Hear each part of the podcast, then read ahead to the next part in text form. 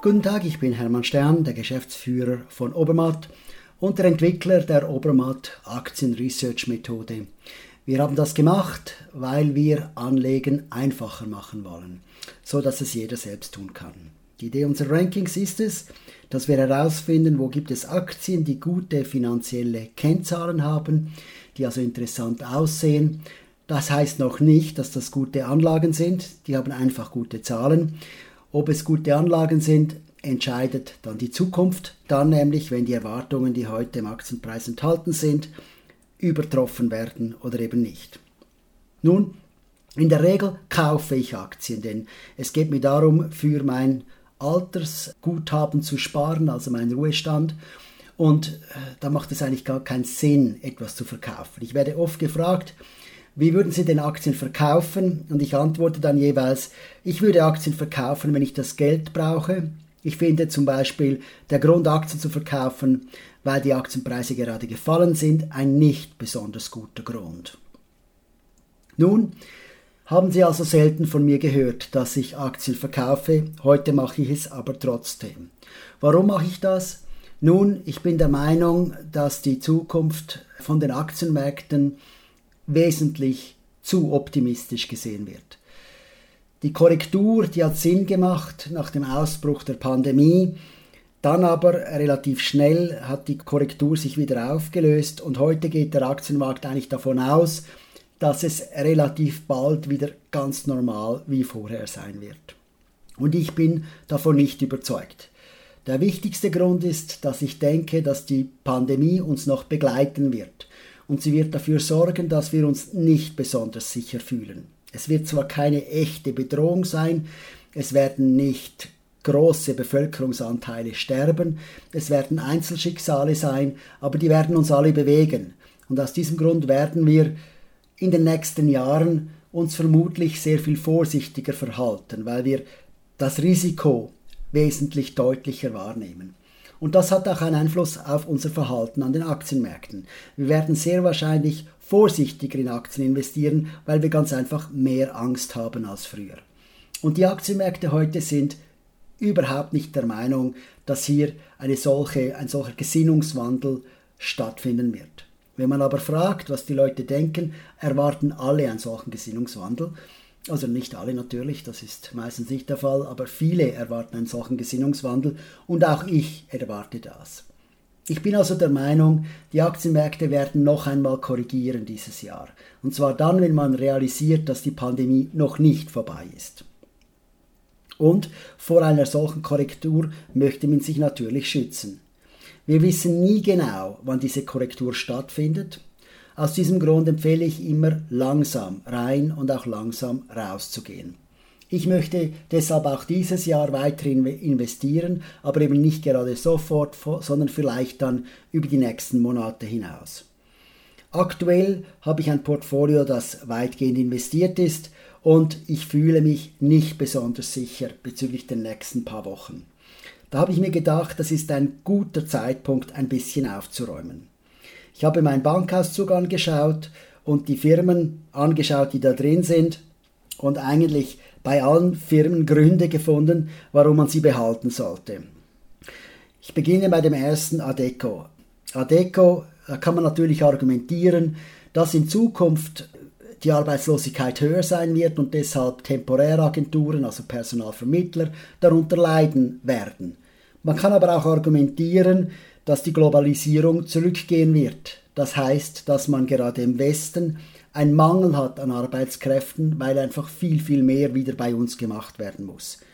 In einem solchen Fall würden natürlich auch die Preise ansteigen. Das würde auch rechtfertigen, mehr für Mitarbeiter zu bezahlen und von all diesen Tendenzen würde eine Adeco profitieren.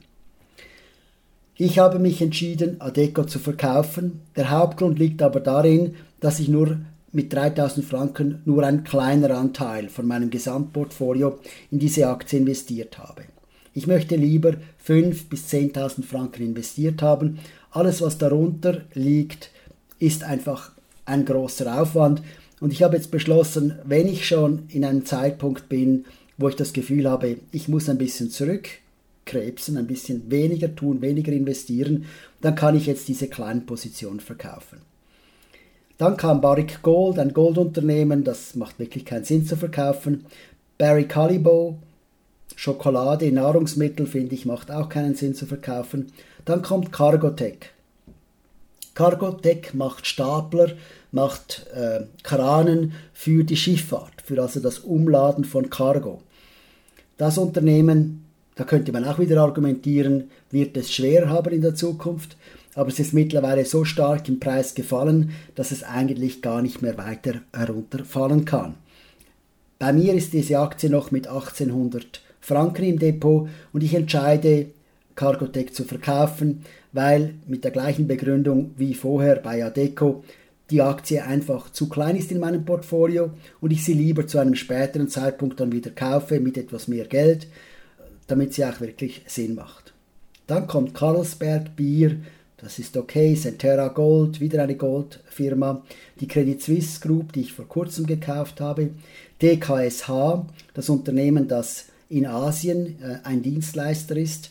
Dort habe ich jetzt 10.000 Franken investiert. Ich kann mir vorstellen, dass selbst wenn diese Globalisierung nicht rückgängig gemacht werden wird, dieses Unternehmen eine gute Investition sein kann, denn dann habe ich auch ein bisschen Exposure in Asien. Trägerwerk, äh, Gesundheitssektor, Endesa macht, wenn ich das richtig in Erinnerung habe, in Spanien Energie. Lass es auch mal sein, da habe ich auch einen schönen Betrag drin.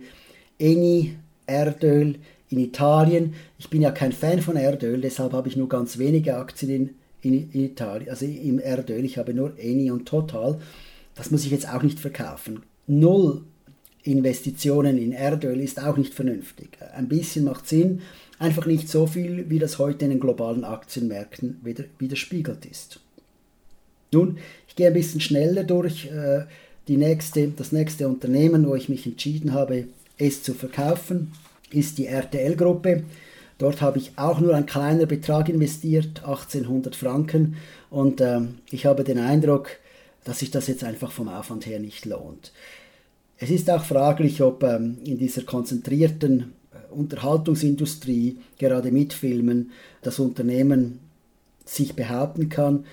Ich habe den Eindruck, vielleicht schaue ich später wieder einmal an, zurzeit interessiert es mich weniger.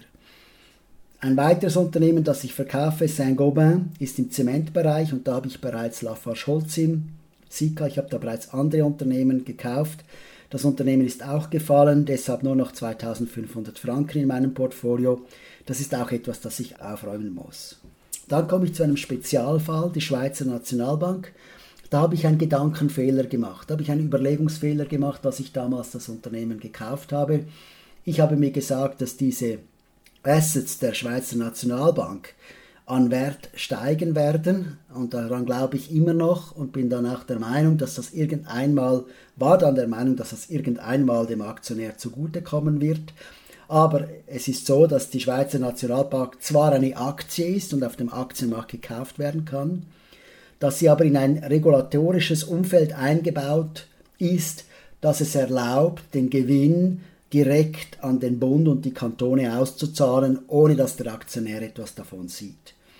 Es ist also nicht wirklich ein privatwirtschaftliches Unternehmen, es ist nicht gewinnorientiert in diesem Sinne, es ist eine sehr politische Organisation. Und aus diesem Grund habe ich gesagt, ich trenne mich wieder davon, weil ich kann nicht davon ausgehen, dass diese zu erwartenden Gewinne der Schweizer Nationalbank sich auch für den Aktionär materialisieren werden. Dann kam ich zu West Fraser, da gab es zwei Titel, das ist ein Holzunternehmen in Kanada, da gibt es zwei Titel in meinem Portfolio.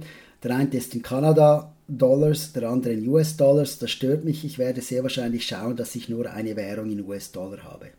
Und schließlich das spannendste, äh, sicher spannendste, unterhaltsamste äh, Unternehmen in meinem Portfolio ist äh, Zoom, das Videoconferencing-Unternehmen. Das ist damals, als ich es gekauft habe, gerade in der Corona-Krise, äh, stark äh, an Wert gefallen. Und zwar deshalb, weil man von den Sicherheitsproblemen von Zoom sehr viel gehört hat. Und ich habe mir dann gesagt, ja, die Sicherheitsprobleme, das ist sicher etwas, das man nicht überschauen darf. Ich habe sie dann aber genauer angeschaut und herausgefunden, es geht eigentlich nur um Sicherheit gegenüber Zoom. Also es geht darum, dass Zoom so tief in den Computer hineinschaut, dass Zoom in der Lage ist, sicherzustellen, dass eine Videokonferenz möglichst reibungslos abläuft.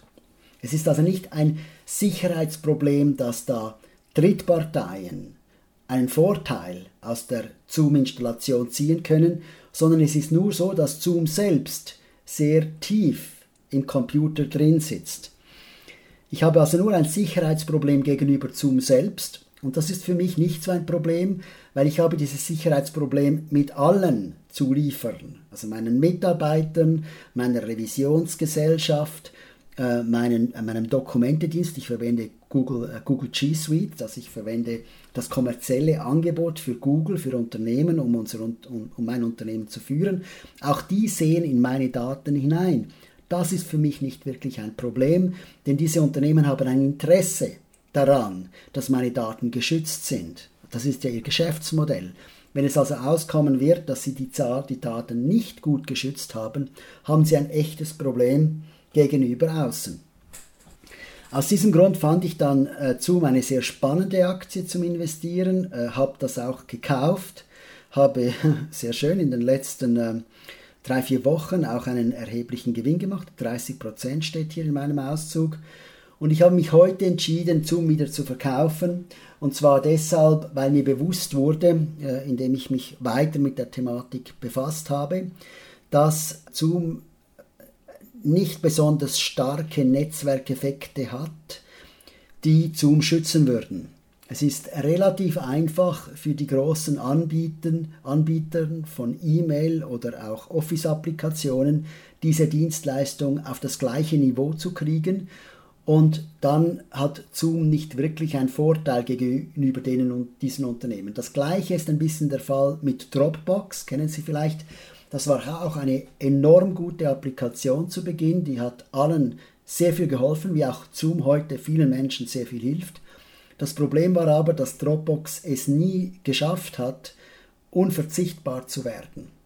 Microsoft hat den OneDrive gemacht, Google noch wichtiger den G-Drive und ähm, Apple hat den, äh, die iCloud entwickelt und niemand ist darauf angewiesen äh, gewesen, mit Dropbox zu arbeiten. Und aus diesem Grund war die Wachstumsmöglichkeit von Dropbox beschränkt und das hat dann auch dazu geführt, dass ich selbst Dropbox zwar sehr gerne am Anfang genutzt habe, es aber dann immer seltener genutzt habe, weil ich dann lieber die kostenpflichtigen Dienste meiner bereits bestehenden Dienstleister, in meinem Fall ist das Google, in Anspruch genommen habe. Und ich glaube, genau gleich wird auch Zoom sehr verletzbar sein gegenüber kompetitiven Angeboten von Microsoft und Google und auch Apple vor, allem. Und ich glaube, aus diesem Grund wird die Story nicht weiter äh, so wundervoll, wundervoll sich entwickeln, wie das zu heute aussieht. Ich muss dazu allerdings sagen, dass ich ähm, auch gerade heute wieder die Erfahrung gemacht habe, dass ich mich heute auf Zoom viel besser verlassen kann als auf Google Meet, das ist die G Suite-Applikation oder Google Hangouts und auch äh, Microsoft. Also ich hatte heute ein Microsoft Team äh, Videokonferenz, die hat mir den Computer kaputt gemacht. Es ist läng länger gegangen, bis ich das wieder, bis wieder Audio und Video funktioniert haben. Und äh, wer das hingekriegt hat, war dann wirklich Zoom. Also heute ist das Unternehmen in der Lage, mit der Software auch ein Computer, der durch Microsoft äh, falsch eingestellt wurde, mit einer Microsoft Team-Sitzung wieder zum Laufen zu bringen. Das ist doch eine sehr gute Leistung. Nun, das war meine Entscheidung und ich wünsche Ihnen viel Erfolg mit Ihrer Entscheidung.